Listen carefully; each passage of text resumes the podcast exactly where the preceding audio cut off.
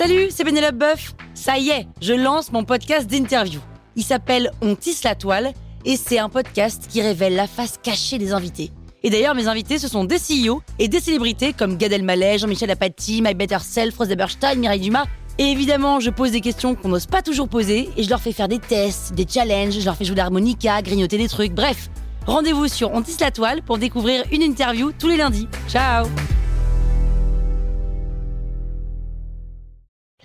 Sur écoute. Fontaine. Fontaine, tu ne boiras pas de mon eau, Fontaine. Vous écoutez Krusty Art, le podcast qui parle d'art sans en faire des tartes.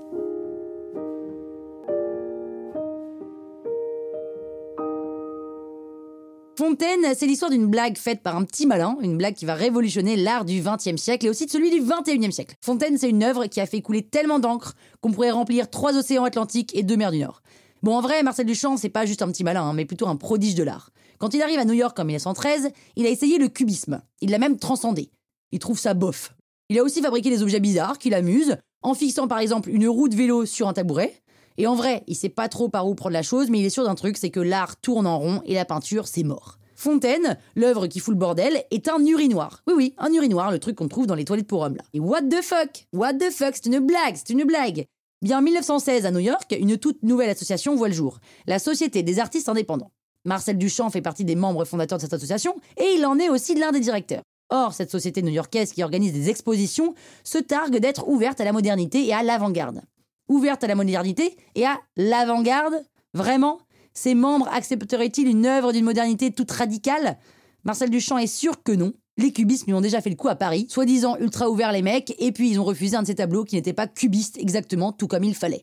Alors, il achète un urinoir dans une boutique de Manhattan, il la signe R.mut et il l'envoie au comité de la Société des artistes indépendants. Quand on sait que mut signifie le crétin ou le clébard, on imagine bien que tout cela est fait avec un sourire en coin.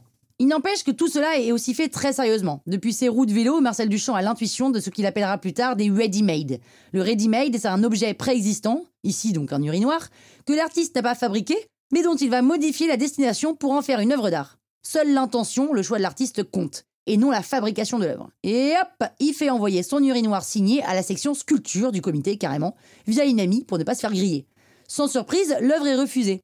Lui, il la défend bec et ongle, puis face à l'obstination des autres membres, il démissionne de ses fonctions de directeur. À ce stade, l'aventure du ready-made est confidentielle, mais Stiglitz, le grand organisateur de la modernité new-yorkaise, l'expose dans sa galerie. La boîte de Pandore est ouverte. Encore quelques années et les frontières de l'œuvre d'art voleront en éclats. Les ready-made sont officiellement les œuvres les plus influentes de l'art contemporain. Putain, le mec, s'il était encore vivant, ça se trouve, il serait influenceur urinoir, quoi. Croustille, hein? Sur écoute.